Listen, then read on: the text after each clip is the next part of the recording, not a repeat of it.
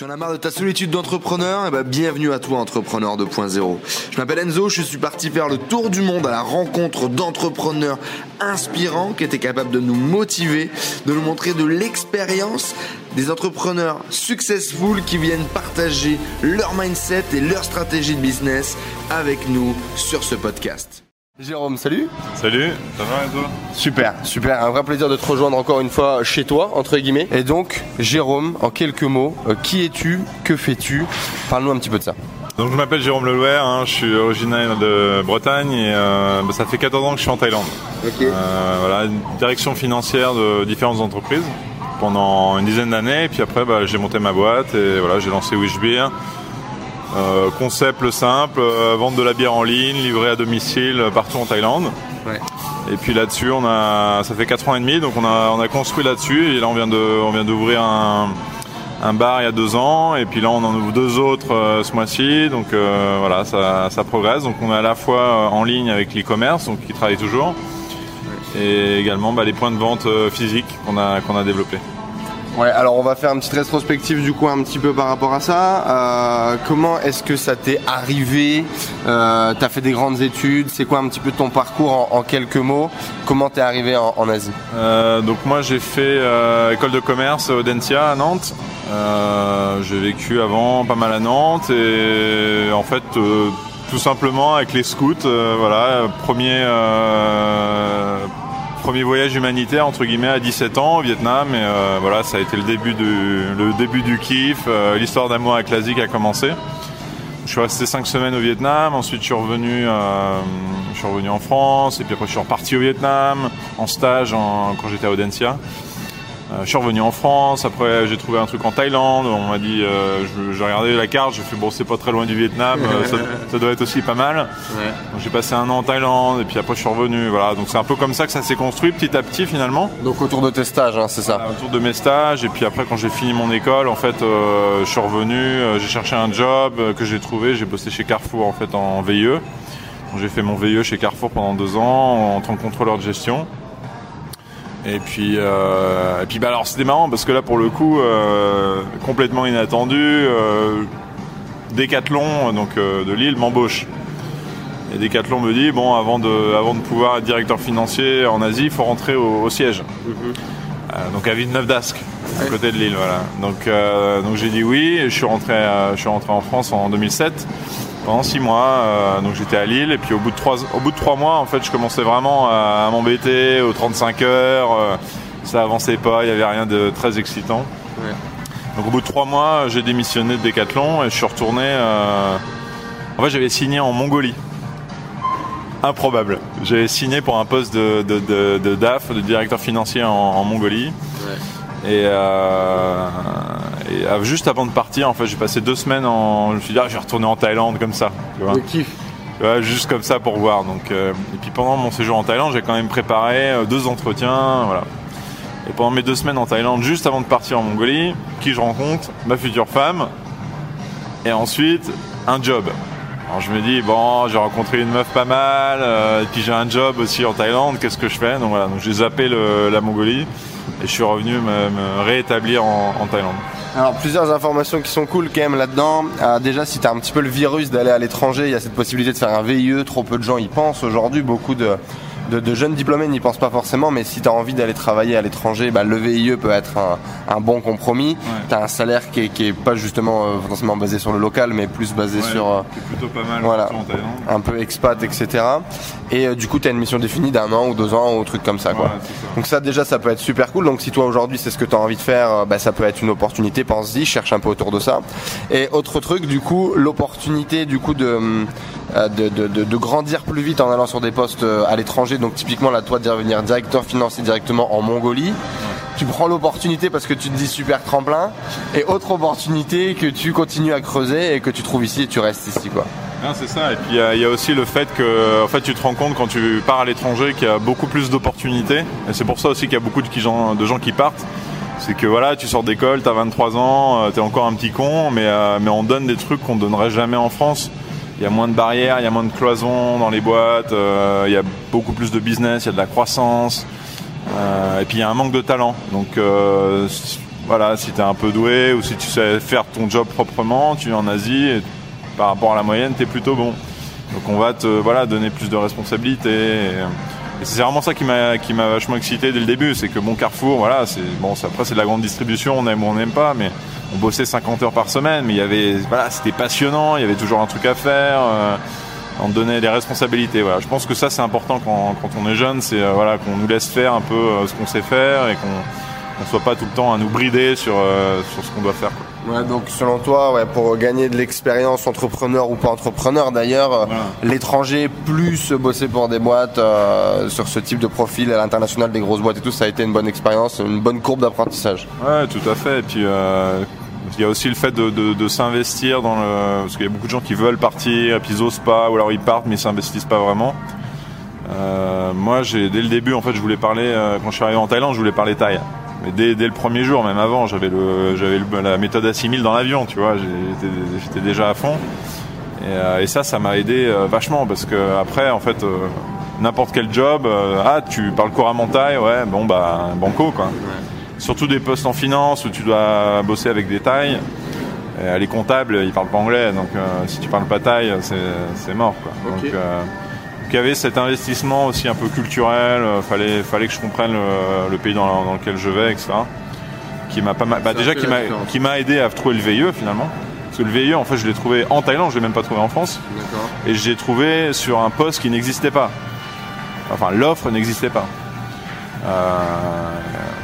Donc il y a plein d'offres de VIE qui existent, mais la, moitié des jobs VIE euh, ne sont même pas publiés, donc euh, il y a ça aussi. Et donc comment euh, de, ce parcours-là, du coup, de, vouloir devenir directeur financier, d'aller de boîte en boîte, de pays en pays, t'es arrivé à entreprendre Ça? A été quoi ta première expérience entrepreneuriale et, comment, comment est-ce que tu en es arrivé là? Bah en fait, donc j'ai passé 10 ans en tant que directeur financier, mais pratiquement dans 10 boîtes, sur 10 ans. Donc la blague avec mes, potes, c'est de dire euh, bon, euh, cette boîte-là, tu vas rester combien de temps, Tu vois, à chaque fois que je changeais. À chaque fois, je changeais pour le mieux, hein, ceci dit. Mais euh, j'ai fini avec des postes régionaux, Asie du Sud-Est, j'allais Vietnam, Philippines, etc. Donc c'est vraiment passionnant, quoi. Et non, je pense que, c'est vraiment venu naturellement. En fait, j'ai pas eu une réflexion sur l'entrepreneuriat, etc. Fallait que j'avais envie de démarrer quelque chose. Je savais pas vraiment quoi. Et puis, euh, puis voilà, et puis avec, nos copains en Thaïlande, on commandait des bières souvent. Là, pendant un an ou deux, on commandait des bières aux, importateurs. Et puis on, avait notre petit fichier Excel du euh, toi tu prends ça, moi je prends ça. Et puis voilà, et puis je me suis dit, c'est con ces bières-là, on les trouve nulle part. Donc je, répondais vraiment à un besoin perso en fait. Et, j'ai à l'époque, j'étais euh, directeur financier dans une boîte internet. On faisait des sites internet. Donc j'avais un peu la, la culture aussi internet. Euh, Internet, c'est un truc qui me passionnait depuis, euh, depuis euh, je crois, 10 bah, ans, enfin depuis les années, début des années 90. Comme je m'étais acheté un bouquin comme ça de TCP/IP que je lisais, tu vois, j'avais 17 ans, 18 ans, c'était un truc. j'avais envie de comprendre, j'avais envie de comprendre en fait. Ça, ça, me, voilà. Et je pense que ça c'est un truc vachement important, c'est ouais, le besoin de curiosité, de curiosité et puis et puis surtout, l'entrepreneuriat, c'est répondre à un besoin. Donc euh, moi, je répondais à mon besoin perso de bière euh, qu'il fallait qu'on me livre à la maison. Tout con, hein Aucun, euh, aucune étude de marché, enfin aucun business plan, rien quoi. J'avais un bon salaire et puis j'ai commencé à, financer mon business comme ça, quoi. Donc à la base, c'est en arrivant en Lille que tu as découvert la bière belge et, cette bonne bière ou déjà en Bretagne on tapait un peu du coude? Bah, Breton, on est pas mal quand même, hein, mais, mais non, c'est vrai qu'à Lille, il y a une bonne culture bière. Donc ça, ça a pas mal, ça a pas mal aidé. inspiré? Et donc, pour ceux qui n'ont pas bien pigé le truc, grosso modo, ils buvaient des bières particulières que tu trouves pas en Thaïlande. En Thaïlande, la, bière de base, c'est c'est la Stella de chez nous quoi. Tu les trouves en Thaïlande? Ouais. Et c'est vachement limité, tu les trouves que dans les bars. Et en fait, si tu vas au supermarché du coin, il n'y a, pas, a pas de, de shop, euh, bottle shop, machin, enfin il n'y avait rien du tout. Et donc ces bières là, tu les trouvais que dans les bars, à un prix bar. Donc ici, pour donner une idée, c'est genre entre 8 et 10 euros la, la bière. Donc euh, tout de suite, euh, pour me boire à la maison, ça fait un peu cher. Ça castagne. Et donc du coup, avec des copains, ils se mettent à plusieurs et puis ils font une espèce de coopérative. Quoi. On achète directement au fournisseur, donc il faut, il faut acheter certaines quantités. Et finalement, tu te dis, bah, on n'est peut-être pas les seuls cons à avoir ce besoin-là, cette envie-là. C'est ça. Et euh, c'est comme ça finalement que tu démarres Wishbeer, qui est un site de vente en ligne du coup qui vend de la bière un peu euh, particulière ou des bières du monde. Voilà, c'est ça. Donc en fait, on achetait par caisse et on se les répartissait par bouteille. Donc le, principe de, retailer hein, n'existait pas. Euh, voilà, donc moi j'étais dans une boîte web, donc j'étais entouré de gens en fait qui savaient faire des sites, donc t'avais designers, copywriter, etc. Donc je, j'allais choper les uns et les autres. Tiens, tu veux pas me donner un coup de main avec mon site, etc. Et puis moi-même, bon, je euh, je me cultivais et puis j'apprenais à comment créer un site. Tu mettais la main à la pâte. Voilà, après voilà, je faisais du judo, il y avait un mec qui faisait du judo avec moi, je lui ai dit tu veux pas euh, tu veux pas livrer pour moi les bières? Il m'a dit OK, euh, on a pris un petit entrepôt, on avait quoi? On avait 10 mètres carrés, les bières étaient par terre, enfin c'était c'était du grand n'importe quoi, mais voilà, on a commencé comme ça, de rien. et puis à créer un peu le buzz, j'ai commencé un peu à investir sur la Facebook, sur l'advertising sur Facebook. Et puis c'est comme ça qu'on s'est créé une, image de marque et qu'on a, a, a démarré. Quoi. Alors, euh, toi, tu as démarré en étant euh, entrepreneur et gardé ton poste de, salarié. Tu as démarré ce projet-là un petit peu en part-time. Euh, est-ce que tu peux nous donner un petit peu ton feedback de ça? Moi, on avait déjà discuté un petit peu de, ça la première fois quand on s'était vu. Est-ce que tu conseilles ça, de, de, démarrer ce projet entrepreneurial un petit peu en parallèle? Parce que c'est peut-être plus sécurisant Parce que tu peux travailler ta créativité Ou en même temps, le fait parfois de ne pas être à 100% dedans, bah, tu limites aussi tes chances de réussir. C'est quoi un petit peu ta vision de ça? Bah, Oui, il y, a du, y, y a du pour et du contre. Le pour, évidemment, c'est que, bon, déjà, 90 ou 95% des, des, business qui sont montés échouent. Donc ça, faut partir des stats. Tu sais que déjà, tu as 9 chances sur 10 que ton business, il se croûte. Donc, évidemment, c'est bien de commencer quand même quand, quand tu gardes ton job. Ça, c'est la première chose. Si tu peux. Euh, après, évidemment, c'est pas. Puis ça permet aussi de financer le business finalement et de tester le business model. Est-ce que mon idée est finalement aussi intelligente que ça? Est-ce que est-ce que mon besoin, est-ce qu'il y a d'autres gens qui ont le même besoin que moi? Voilà. Donc euh, parce que pas fait d'études, t'as mis le truc en ligne et t'es parti. Ouais, mais bon, je savais. Enfin, comme j'avais, moi, j'en avais besoin. Je me suis dit, il y en a, doit y en avoir d'autres qui en ont besoin. Mais voilà, mais ça sert aussi de voir si vraiment le, le business est pertinent, s'il y a vraiment un vrai intérêt. Euh, évidemment, le, contre de ça, c'est que un, euh, bah déjà t'es pas à temps plein, donc tu peux pas développer aussi vite que tu peux, que tu devras le faire. Euh, t'es pas aussi impliqué, t'es pas forcément à 200%, etc. Donc il y a, ça aussi ralentit finalement la, croissance du business. Mmh. Euh, ça aussi limite le, la possibilité de lever des fonds parce qu'un investisseur, il veut pas un mec qui est, qui temps partiel. Quelqu'un entre deux chaises. Et puis, euh, enfin moi, j'ai vraiment eu le cas perso de l'investisseur. Tu lui dis, bah oui, mais moi, je vais me mettre à temps plein quand quand j'aurai de l'argent. C'est toujours pareil, c'est la poule et l'œuf, quoi. C'est donc l'investisseur a dit, bah non, mais mets-toi dedans, euh, tu vois, mets-toi euh, saute dans le vide et puis après éventuellement euh, peut-être peut-être que je te donnerai un parachute en, en cours quoi. Donc voilà, donc je pense que les, les, investisseurs veulent aussi que tu te mouilles et que voilà que tu es, vraiment dedans quoi. Mais en tout cas, le fait d'avoir d'avoir ton job et d'avoir pu démarrer ça en, part-time, en tout cas, ça t'a permis d'amorcer la pompe et puis. Euh, exactement, exactement, de créer. Euh, bah, de créer ce qui prend du temps, c'est-à-dire une image de marque. Donc moi, ça m'a pris quand même un an et demi, euh, un an, un an et demi. parce que faut, quand, faut, faut, voir aussi le contexte. On est dans un contexte d'alcool, euh, donc c'est vachement fermé. Tous les gens se connaissent. C'est le milieu de la bière. Donc surtout en Thaïlande, hein, c'est bien, enfin c'est différent de la France ou de l'Europe. Ouais, tout à fait. Donc c'est plein de petites boîtes, mais c'est plein de gens qui se connaissent entre eux. Et puis c'est assez fermé, c'est assez réglementé. Donc euh, moi je suis arrivé, euh, salut, moi c'est Wish Beer. tout le monde me dit, mais c'est qui T'as déjà d'où tu sors quoi. Donc donc fallait créer un peu ce relationship, cette relation avec les, partenaires, avec les fournisseurs, euh, et créer une sorte de confiance, parce que finalement les bières, eux, ils les vendaient euh, dans les bars à 10 euros. Et puis moi, j'allais leur dire, bah ouais, moi je vais les vendre à 5 euros euh, en ligne. Donc ils se disent, ah ouais, mais alors mes clients qui représentent aujourd'hui 100% de mon business, ils vont gueuler parce que s'ils voient que la Duvel, par exemple, est vendue à moitié moins cher en ligne, euh, ils vont pas être contents, etc. Donc il fallait un peu leur expliquer que oui, mais non, euh, on va pas casser les prix, etc. etc. Bon, bah donc du coup, ouais, démarrage de, cette première idée, du coup, qui est une idée perso, encore une fois, on, voit ça, qui après derrière, bah, testé en part-time pour voir si l'idée était bonne. Et finalement, c'est quoi, deux ans, un an et demi après que tu t'es mis à 200% dans la boîte quand ça commençait à générer des revenus, quand tu as levé des fonds? Voilà, c'est ça. Donc en fait, ce qui s'est passé, c'est que bon, je continue à avoir mon job à plein temps euh, évidemment, ça reste de l'e-commerce. Donc l'e-commerce, c'est généralement assez peu rémunérateur. Il euh, faut investir beaucoup en publicité, etc. Il faut créer de l'attraction sur le nombre d'utilisateurs, euh, voilà. Et puis autre chose, c'est de l'alcool. Donc l'alcool aussi, les marges sont assez faibles, en tout cas en Thaïlande, peut-être plus faibles qu'en Europe. Donc il faut, il faut faire du volume. C'est l'alcool, enfin la bière ou l'alcool en général, c'est un, un business de volume. Et donc, euh, mais tout l'écosystème en fait de, de start-up commençait à se mettre en place en Thaïlande euh, deux ans plus tard, avec les coworking space, avec les, les, événements de pitching où tu vas pitcher ton idée, tu as 8 minutes et tu dois présenter ton truc. Et euh, voilà, et puis donc il y avait un événement et je, me suis un peu réveillé la veille, je me suis dit tiens c'est quand même con, j'ai un business qui commence à tourner, j'ai un peu de revenus, j'ai un peu de traction, il faut que je le pitch. Donc euh, j'appelle le gars la veille à l'arrache, je peux venir demain, le mec il me fait euh, ouais bon ok, et je, je gagne l'événement en fait.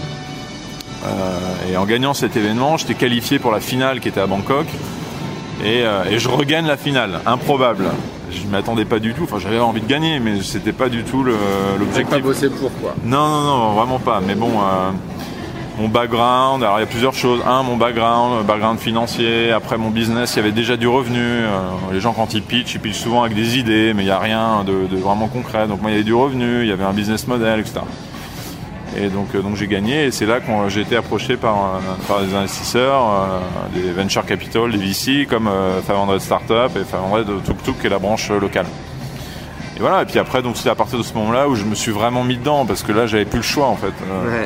Ils investiraient pas, ils n'auraient pas investi si, j'étais pas dedans à 100%, donc j'ai lâché mon job.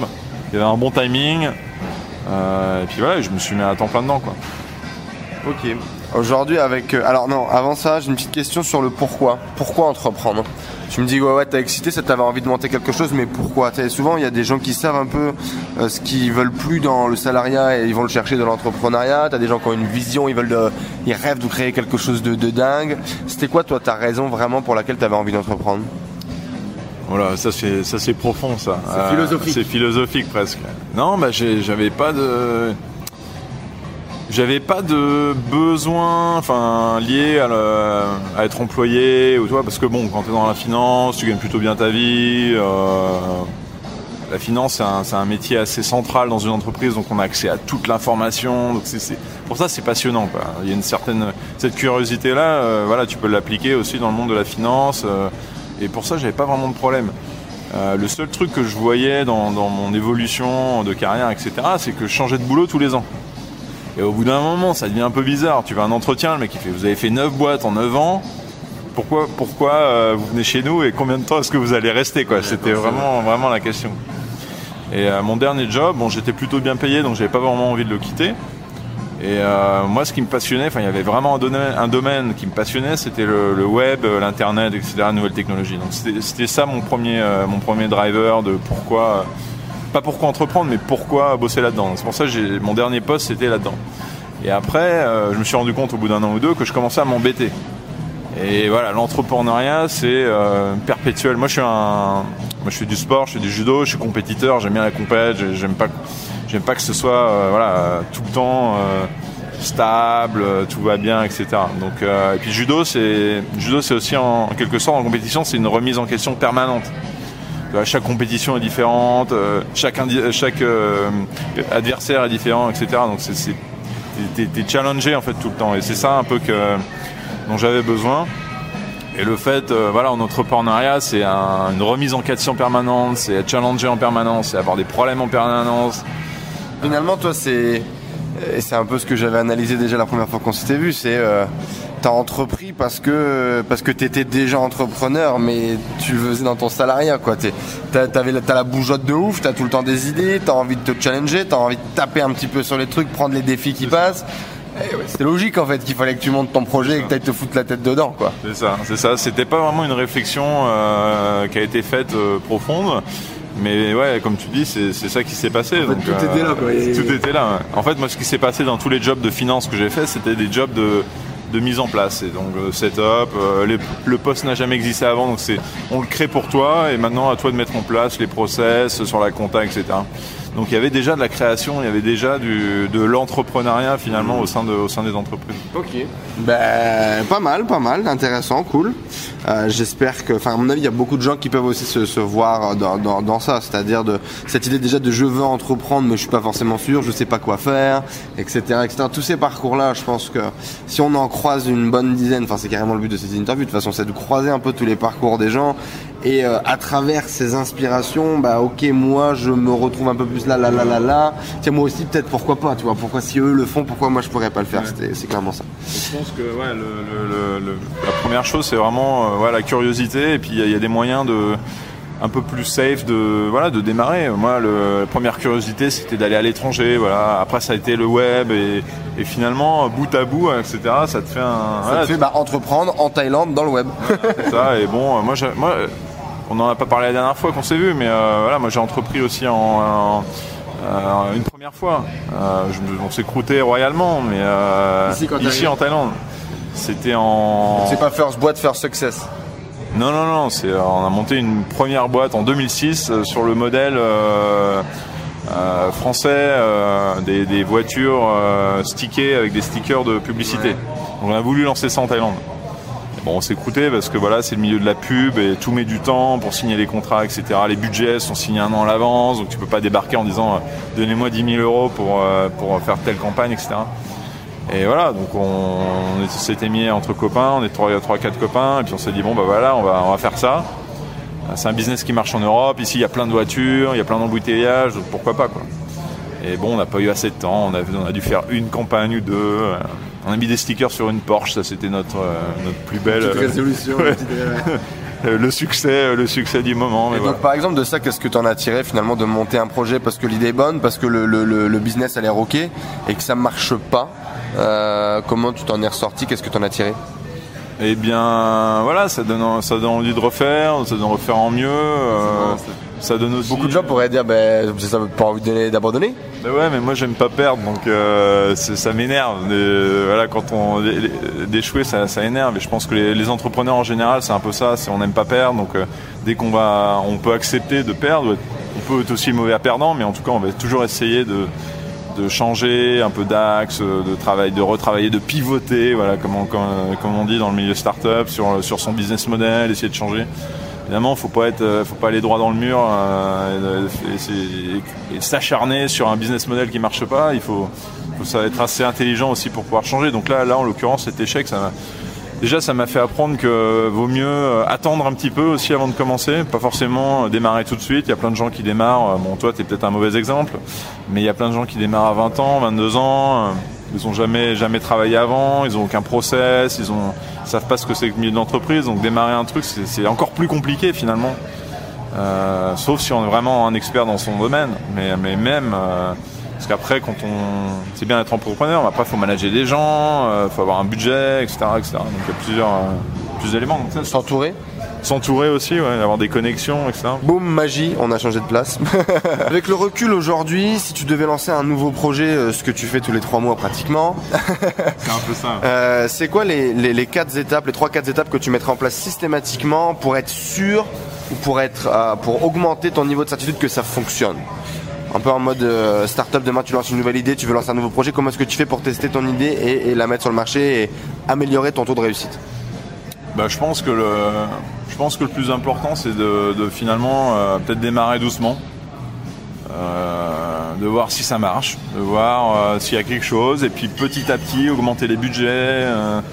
si, tu, dois investir dans la publicité pour lancer le truc, bah voilà, mettre quelques euros et puis après augmenter quelques dizaines d'euros et puis quelques centaines d'euros. Ça c'est vachement important parce que si tu commences à bah, nous, on, a- fait des erreurs aussi hein, euh, sur notre, pendant notre croissance, surinvestir sur des trucs qui finalement n'ont pas un bon retour. Donc toujours essayer de voir s'il y a du retour, toujours essayer de, tester aussi les, choses. Euh, puis d'avoir des, gens aussi, de savoir s'entourer en fait de, gens compétents. euh, c'est compliqué aussi de recruter. donc non, il y a, y, a, y, a, y a- tellement de choses en fait à faire en même temps que c'est difficile enfin, de donner trois, trois, quatre choses. Il faut avoir du budget, il faut avoir du temps. Enfin, c'est c'est- ça, c'est les, les basiques, on va dire. Il y, a les étapes, il y a les étapes par étapes, il y a les progressivement dans ta croissance. Et, euh, et je sais pas, par exemple, Moi, pense à que- partir de ton idée, euh, comment tu fais pour aller la mettre, euh, la mettre en ligne, pour aller sur le marché? C'est quoi un peu les étapes euh, c'est dans ta vision de la chose, c'est quoi? Je pense que bon, dé- déjà d'une part, il faut, euh, il faut, euh, faut arrêter les, les, les business plans euh, parce qu'un business plan, c'est- bien, ça, ça donne une, une guideline, mais, mais ce sera jamais euh, la réalité. C'est un financier qui dit ça. hein. Ce sera jamais la réalité. Ça, ça vous coûtera toujours deux fois plus cher que ce que vous aviez prévu et vous aurez toujours deux fois moins de revenus que ce que vous aviez prévu. Donc, euh, faut, faut, faut vraiment être dans le, dans le pire scénario possible en démarrant. Et, euh, ça fait toujours bien les belles courbes, etc., mais ça arrive jamais.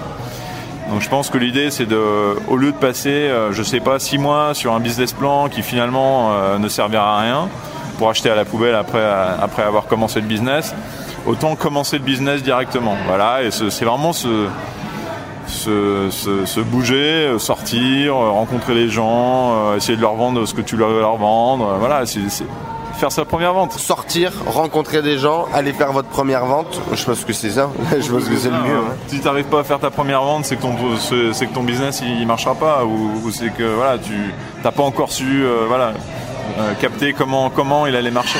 C'est ça le plus important. Bah, gé- génial, je te de toute façon tu le sais, je suis tout à fait en accord avec cette vision-là. Et beaucoup de gens, par exemple, qui veulent lancer un business en ligne, euh, essayent de créer du coup l'automatisation, essayent de créer la machine, essayent de créer le monstre avant de faire quelconque première vente. Euh, c'est peut-être mon, mon, mon, mon, mon parcours de, de commercial qui dit ça, mais aujourd'hui je suis persuadé qu'il faut d'abord essayer d'aller faire votre première vente en physique, d'aller rencontrer vos premiers clients potentiels et de leur vendre la cam quoi. Et si tu arrives à le faire, que tu arrives à derrière après euh, démultiplier ça, mais là potentiellement tu peux le démultiplier sur internet et il y a une vraie logique. Mais même, même, même en ligne finalement, même en ligne, t'as pas besoin d'investir, t'as pas besoin d'investir des millions et des cents sur un super site internet avec des super boutons, un, un UI UX qui, tue, euh, le feu de Dieu. Si un, déjà t'amènes pas du trafic sur le site, et deux, euh, si, le, produit est pas pertinent. Donc le, finalement, le- la beauté du site, ça, ça vient après. On s'en fout. euh, faites, un truc simple. hein. prenez un template et lancez votre truc. Et puis après, essayez de ramener du trafic dessus. Puis vous verrez bien si ça tourne. Je pense que c'est ça le plus important. Nous, quand on a commencé, on a lancé le site. Euh, on a pris une solution toute faite en ligne, euh, à la mano. On uploadait les, uploadait les fichiers sur Excel. Euh, Il n'y avait rien de, de très automatisé. On avait le payment gateway, c'était, enfin le, je sais pas comment dire en français. Le processus de paiement. Le processus de paiement, c'était PayPal, c'est tout. Et puis, puis voilà. Et puis on, au début, même les quantités minimum, c'était, on a commencé avec euh, une caisse. Pendant un mois, on parce qu'on venait juste lancer le site, on a dit bon, on va vendre à la caisse. Puis après, on s'est dit bon, c'est un peu trop, on va lancer 12 bouteilles. Et puis au bout de 6 mois, on est passé de 12 bouteilles, 6 bouteilles, puis après c'était à l'unité, parce qu'on voulait justement, on voulait pas créer trop de stock dès le début. Tu vois, on au niveau finance, on voulait euh, optimiser au maximum.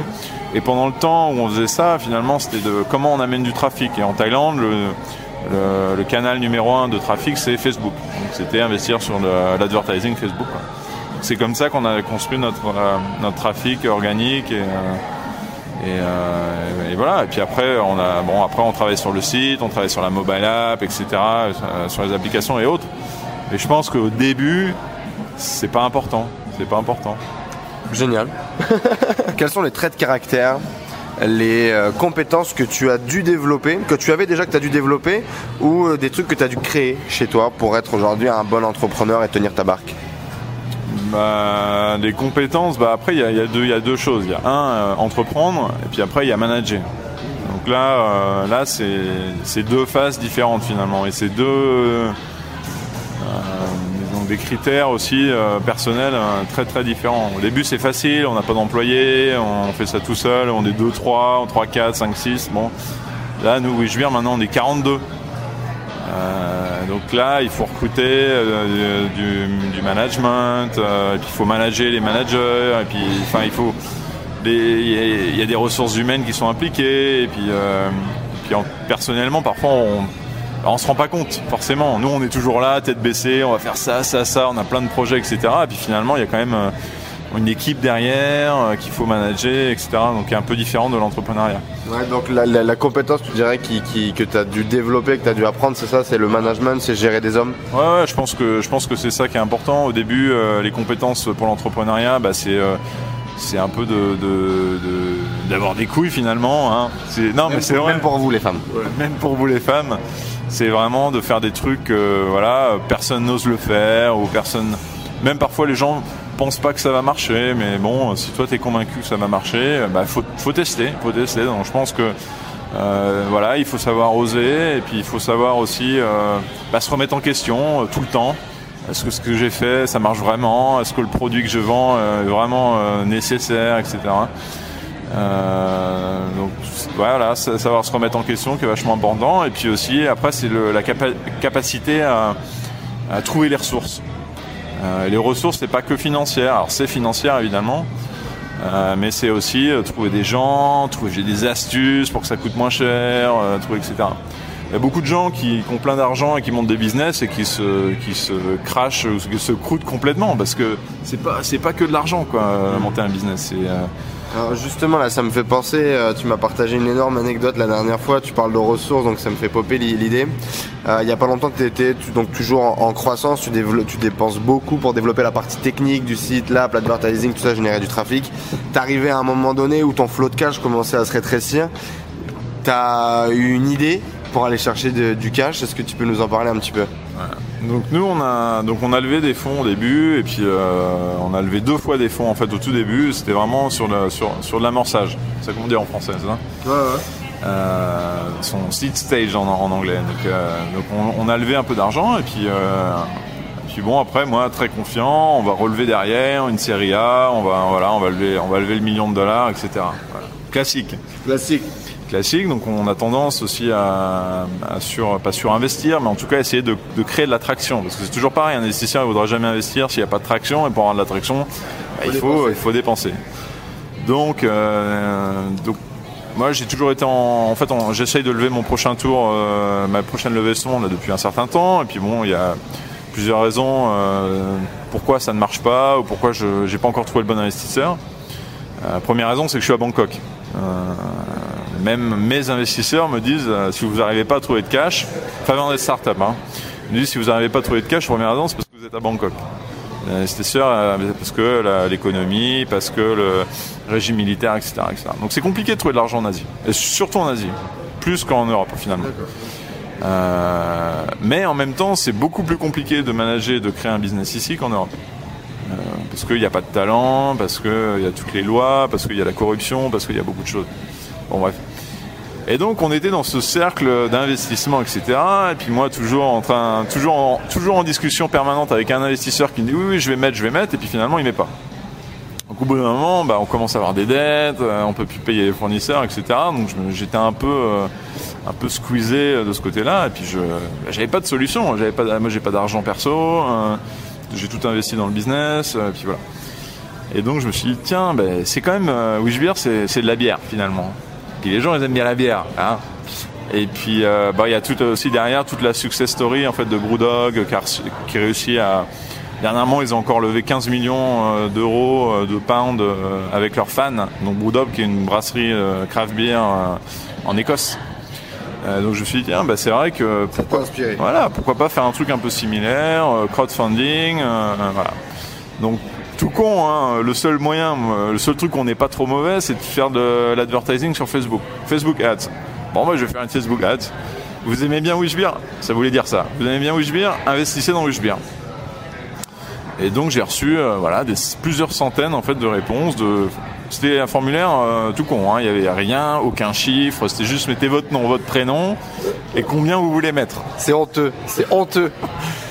Donc c'était assez, euh, c'était assez osé finalement. Enfin c'était euh, parce qu'en plus le crowdfunding en Thaïlande est plus est illégal. Il n'y a pas encore la licence, il n'y a pas encore de plateforme. Donc c'est c'est à la Toi mano. tu te poses pas la question et toi tu y vas. C'est à la mano. Ouais, mon, mon avocat qui me dit ne mets pas le mot crowdfunding surtout sur le sur le truc. Enfin bon, qu'est-ce que il m'appelle Mais qu'est-ce que c'est que ce truc que tu fais? Bon, fais attention, voilà. Mais bon, je me dis bon voilà, c'est pas grave, euh, il faut le faire de toute façon. Et donc j'ai eu, euh, voilà, j'ai eu, avant en fait de relancer, j'ai eu des gens que j'ai relancés par email, j'ai fait des mailing lists, j'ai fait du, j'ai fait du drop marketing finalement. Hein. Euh, pour ceux qui connaissent, euh, c'est vraiment de- d'essayer de, s'adapter à, chaque, de, de lancer différentes campagnes marketing sur les gens qui avaient déjà répondu au formulaire pour essayer de les convertir finalement. C'était vraiment le même process qu'un processus de vente. Et sur les, je sais pas, 500 euh, personnes qui ont répondu, euh, il y a, euh, au jour d'hier, 22 personnes qui ont investi. T'as levé combien avec ta Facebook Ads? 200 000 euros. C'est honteux. C'est honteux. Euh, Peut-être que les gens sont pas habitués avec ces systèmes de levée de fonds, etc. Pour lever 200 000 balles, que ce soit même à Paris ou ici à Bangkok, c'est quel type de projet qu'ils lèvent Combien de temps ils galèrent à lever 200 000 En combien de temps dois tu lever avec ta Facebook Ads? Euh, ça prend du temps, ça prend du temps, ça prend toujours. Euh, moi, moi, par exemple, sur ma première levée de fonds, il y a, il y a trois ans ou deux ans et demi, euh, ça a mis, euh, j'ai mis un an avant de recevoir l'argent. À partir du moment où on s'est serré la main et le moment où on, on a reçu l'argent, un an. Et parce que tu as gagné un concours de pitch, un truc national avec Voilà. plusieurs sélections. Voilà, c'est ça. Plusieurs. T'as eu combien? Euh, bah, le, le premier tour, on a eu 300 000 euros. C'est déjà pas mal. Et puis un an plus tard, ils ont, dû que, ils ont vu que le, le business marchait bien, donc ils ont remis 300 000. Et après, en fait, le problème, c'est que c'est un fonds qui est d'amorçage, donc ils peuvent plus investir après. Ils sont bloqués euh, sur leurs investissements, et c'est pour ça que, voilà, c'est pour ça qu'après, je devais trouver de nouveaux investisseurs. Et, euh, bon, moi, le, le- le- le pro- le problème entre guillemets de mon business, d'une certaine manière, qui pour moi est une, force finalement. euh, ça dépend toujours de, quel œil tu, le regardes, mais euh, on a un business qui est online et offline. Donc on a l'e-commerce qui fait une croissance, une belle croissance. hein, on croit entre 50 et 100% par an, euh, voilà, tous les ans. Euh, et euh, un business offline, donc les bars, restaurants, etc., qui demandent bah, des investissements en, personnel, en mobilier, etc. etc. Et donc les, tous- les investisseurs internet, les, venture capital, etc., ils investissent dans le pur online. Il faut que ça tourne tout seul, qu'il y ait un gars derrière et puis, et que ça rapporte des millions. C'est un peu caricatural, mais c'est un peu ça. Donc ils aiment pas trop l'aspect bar. Et puis après, il y a les investisseurs un peu traditionnels qui eux investissent dans des, ils achètent des appartements, ils les revendent, ils achètent des terrains, ils les revendent, etc. Donc eux, ils regardent beaucoup euh, les états financiers et, et l'internet. Pour eux, ça leur parle pas beaucoup. Donc à chaque fois, ils me disent l'e-commerce, combien ça coûte? Oh, ça coûte trop cher. Euh, par contre, on aime bien euh, ton, ton idée de bar, ça marche bien, etc. On voit il y a du monde. Bon, j'arrivais pas à concilier un petit peu les deux parce que pour moi, j'essayais de vendre les deux euh, ensemble. Pour moi, c'est un package et pour moi, les deux ont de la valeur euh, séparément, mais surtout ensemble. Surtout ensemble. Donc je me suis dit bon, les gens qui ont l'air intéressés et qui sont apparemment prêts à mettre de l'argent, c'est les gens qui veulent investir dans le bar. Donc j'ai séparé en fait les deux. Donc l'e-commerce, je l'ai mis de côté et puis je suis allé voir les gens et je leur ai dit bon, investissez que dans le bar. Et en allant voir ces gens-là, alors c'est des gens qui sont assez jeunes, etc. Et certains m'ont dit ah mais l'e-commerce nous intéresse aussi euh, parce que c'est le, le futur, c'est l'avenir, etc. Et nous en fait on essaie de créer un business euh, qui lie les deux. Donc moi pour là je suis en train de travailler, on a une équipe de 7 développeurs, c'est de lier le- le- l'expérience client au bar avec l'expérience client en ligne et de créer euh, en fait un, système qui harmonise les deux où tu viens au bar avec ton application Wishbeer, tu peux payer avec, tu peux commander avec. Euh, on peut dire ah bonjour monsieur, euh, on, sait, on sait que t'es mis à la triple carmélite, et ben on va, on peut t'envoyer avec un 10% de discount, euh, voilà, un- une caisse de triple carmélite à la maison. Voilà. Donc c'est ça qu'on essaie de, euh, qu'on est en train de, de C'est quelque créer. chose un peu d'unique finalement. Voilà, c'est ça. euh, Et finalement, quand, quand, quand on regarde ce qui se fait dans le monde, euh, il y, a de- il y a tous les purs, purs euh, online, ils viennent offline. Amazon fait des magasins, euh, tout le monde fait du brick and mortar, tout le monde fait du, du offline finalement. Et on est heureux. Ça consolide l'un et l'autre et les deux fonctionnent bien. euh. J'ai entendu un truc dernièrement, alors je sais pas qui l'a dit, mais c'est le the new, of- the new online is offline. Ouais, c'est intéressant. c'est ça. intéressant. On revient au basique. hein. On en reviendra toujours au basique, je que- pense. Mais ça peut être, une force quand même. C'est une force. Tu vois, 200 000 balles avec une Facebook Ads. Non mais ça, c'est impossible, tu vois. T'imagines, mais même là, même dans le monde actuel, en mode start-up et tout, avec le peu de connaissances que j'ai du milieu, ça me paraît déjà extraordinaire de lever 200 000 rapidement, facilement. Surtout ici, et le faire avec une Facebook Ads, c'est du vomi, quoi. Donc euh, ça, c'est quand même magique ce qu'Internet peut apporter aujourd'hui et, et- et- et même la force. Enfin, ton business n'existerait pas s'il n'y avait pas le e-commerce. Ouais. Tu serais jamais, on serait jamais là en train de parler dans ton bar aujourd'hui s'il n'y avait pas eu l'e-commerce Ouais, avant. Ça, c'est ouf.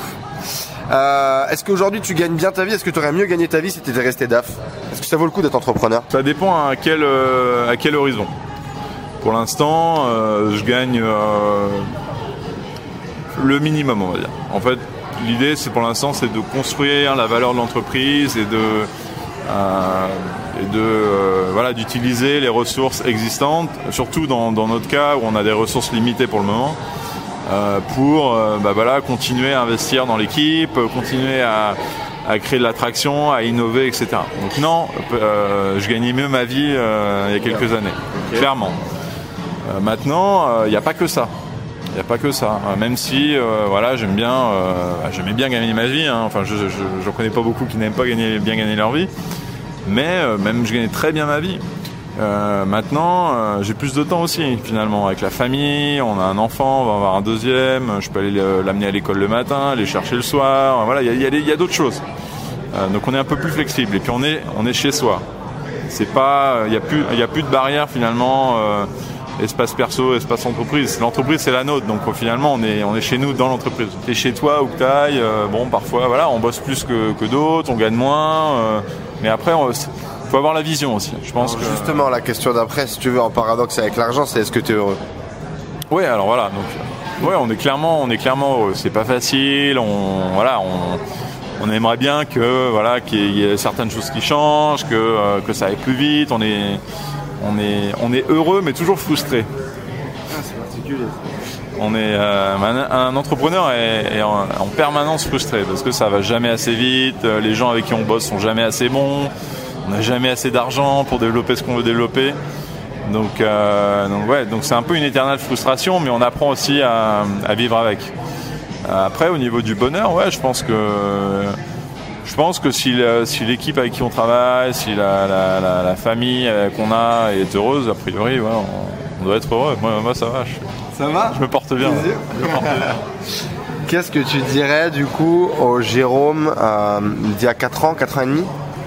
Tu lui dirais quoi? Si tu pouvais prendre la voiture de Doc et Martyr, t'en es dans le passé, tu te dirais quoi?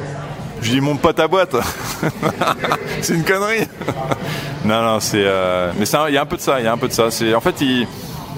Il y a le, celui qui a fondé Favant Startup, là, notre fonds d'investissement. Euh, il faut être un petit, il faut être fou pour être entrepreneur finalement, parce que euh, les gens, personne ne te comprend. tes employés ne te comprennent pas. Euh, personne ne te comprend. Donc il faut avoir aussi cette, euh, cette, voilà, faut être un peu crazy, quoi. Faut être un peu, voilà.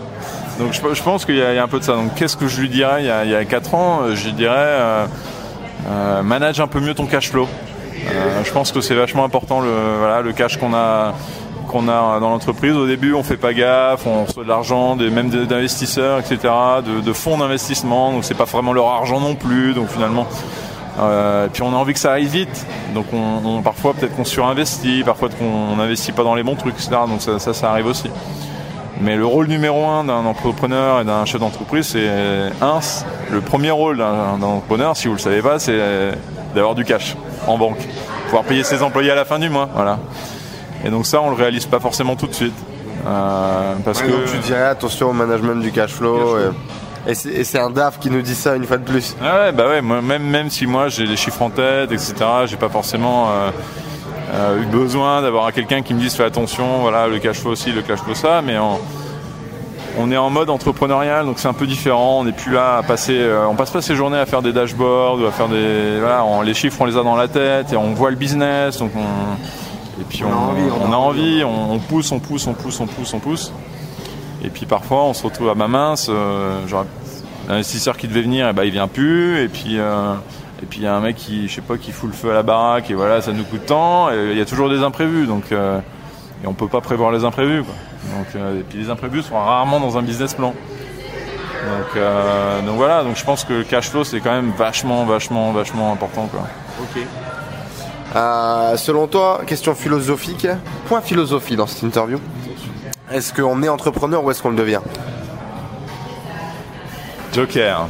Non, euh, je pense qu'on le devient. Je pense que c'est un. Il y a une certaine maturité qui s'acquiert euh, personnelle et puis aussi sur le projet lui-même en fait, sur l'idée. Une idée, ça une idée, ça vaut pas grand-chose finalement. C'est comment on l'exécute, euh, quelle expérience on a eu dans le passé pour pouvoir euh, faire que ça marche. Donc euh, il y en a qui le sont, hein. il y en a qui sont nés entrepreneurs, il y en a à 14 ans, à 12 ans, ils vendent des, ils vendent des glaces aux voisins, ou tu vois, il y a toujours des, histoires comme ça. Euh, et puis il y, a des gens qui, moi je savais pas forcément que j'étais entrepreneur euh, avant de le devenir. Je suis devenu naturellement, mais c'est l'expérience que j'ai eue avant qui m'a fait entrepreneur finalement peut-être. Euh, après, quand je regarde aussi ma bougeotte, comme tu disais, c'est peut-être ça aussi qui tu, le réalises, tu te réalises entrepreneur à un moment donné peut-être. Après coup, tu te rends compte qu'en fait toute ta vie finalement, tu as toujours cherché à faire ça un petit peu Voilà, c'est ça, c'est un, peu ça. Est-ce qu'aujourd'hui tu aurais un conseil, une ressource pour les gens qui nous regardent et qui ont envie d'entreprendre ou qui entreprennent déjà et qui veulent euh, next stepper leur, leur business? Un truc qui t'a fait un déclic, un truc qui t'aide quand ça va pas, un truc qui t'aide quand ça va bien? Bah, je pense que je pense qu'il faut voilà la curiosité, et la remise en question, la curiosité, est-ce que mon business marche, euh, est-ce qu'il marche ailleurs Tout con, hein, euh, regardez. D'ailleurs, c'est pour ça que j'ai des investisseurs sont chez moi, c'est que, enfin, ont investi dans Wishbeer, c'est qu'ils ont vu que le business existait déjà, marchait ailleurs, etc. Euh, vendre de la bière en ligne, c'est pas un truc nouveau, il n'y a pas besoin de réinventer la, roue, quoi, finalement. Euh, après, nous, on bâtit dessus, on bâtit sur un business model qui marche. Donc il y a différentes choses. Si ton c'est très intéressant ça. Mettez la vidéo en pause. On bâtit sur un business qui marche. On n'essaie pas forcément de réinventer la roue, surtout pas pour le premier, les amis. Voilà, c'est ça. Et puis ça dépend vraiment dans quel pays vous êtes, dans quelle euh, ville vous êtes. Euh, euh, je pense que le plus important, c'est est-ce que vous répondez à un vrai besoin. Des pitchs de start-up, j'en ai vu des, des, dizaines et des dizaines où les mecs ont des super idées, mais c'est invendable. Personne, c'est invendable. C'est et, parfois, en tant qu'entrepreneur, en tant que, que start-upper, entre guillemets, on a, on a toujours plein d'idées, on est sûr que ça va marcher. Et finalement, euh, pas forcément, pas forcément. Donc c'est connexion au marché. Voilà, il faut être curieux, il faut savoir, euh, puis demander du feedback aux gens, une idée, la gardez pas pour vous, allez, allez voir votre voisin, personne vous, va vous la piquer. Et puis si on vous la pique, ça veut dire qu'elle était bonne. Et, et, et, ça veut pas dire forcément que cette personne va, va faire mieux que vous. Euh, parce que finalement, euh, Uber, euh, c'est pas les premiers à avoir inventé le business model. Hein. Il y en a, il y en a 50 des boîtes qui ont essayé de faire Uber. Et eh ben Uber, ils ont marché parce que c'est Uber et qu'ils l'ont fait mieux que les autres. Je pense que ce qu'on entend souvent dans les gens qui ont des idées, qui veulent démarrer un business, c'est ah, j'ai une super idée, mais je vais surtout pas t'en parler, tu risqueras de me la piquer. Ouais. Ça c'est une, ça c'est un mythe, ça. C'est un mythe. Donc euh, au contraire, parlez-en le plus possible. Euh, et puis, s'il y a quelqu'un qui essaie de faire comme vous, bah justement, c'est bien, ça donne du pep, ça ouvre le marché finalement. Euh, ça permet de regarder la compétition, c'est bien aussi. Ça permet de voir est-ce que la personne fait ça mieux que moi ou moins bien que moi, pourquoi, etc. et puis si une idée est vraiment bonne et que vous la, même si vous la commencez, vous aurez toujours des gens derrière pour faire comme vous, finalement. Hein. si une idée est bonne, vous aurez toujours de la compétition. Et elle peut être saine, elle peut être positive, c'est toujours une question de perception aussi. après, voilà, après, bon, il y, a une limite à ça. Faut pas non plus aller dans, sur un marché où il y, a déjà 15, 15 boîtes qui le font. Voilà, ça va un peu dans le mur, sauf si vraiment il y a un truc additionnel qui fait que vous serez vraiment meilleur que les autres. Mais euh, voilà, faut, faut savoir aussi être. Euh, avoir un peu de retenue et savoir, euh, savoir un peu où on va. Quoi. Euh, prendre le temps de respirer, même si on veut foncer tête baissée, il faut, faut s'arrêter parfois, regarder autour de nous. Quoi. Voilà. Bah, merci en tout cas pour tout ça. Je crois qu'on en avait déjà parlé la dernière fois, mais il y a quelque chose aussi en fonction de certains marchés. Typiquement, un marché comme la bière en Thaïlande, qui est un marché un peu spécial, surtout sur les bières un peu étrangères, de la dégustation, et pas mal d'autres projets qu'a Jérôme. Euh, avoir des compétiteurs, ça peut être intéressant aussi en termes d'éducation. Parfois, il y a aussi cette grosse complexité qui est éduquer le marché, ou que l'information passe et transite. Et le fait d'avoir des compétiteurs, bah, ça ouvre aussi cette éducation aux gens et l'information circule aussi plus facilement. Ça peut être intéressant. Notamment, je pense à de la vente en ligne. Je pense à pas mal de choses comme ça. En fonction produits que vous vendez. Si vous êtes tout seul, les gens vont dire ah, c'est qui ce perché qui vend ce truc bizarre? Et s'il y a plus de monde, bah, peut-être que ça devient du coup mainstream, ça devient le canal principal. Allez les amis, cette vidéo elle a duré plutôt longtemps. Merci beaucoup à toi Jérôme. J'ai une dernière question pour toi. Est-ce que tu es fier, est-ce que tu es honoré de faire partie de la bande des Better Colenso? Ah bah oui, ça c'est ça fait plaisir.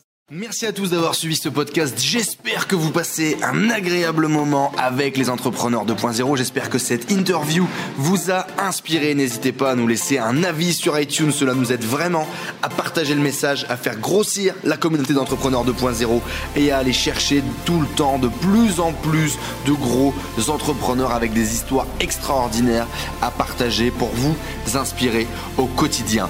N'hésitez pas à laisser également vos messages sur le groupe Facebook Les Entrepreneurs 2.0, vos questions, vos partages, vos histoires. Cela nourrit toute la communauté. Je vous remercie encore, je vous dis à très vite. Ciao ciao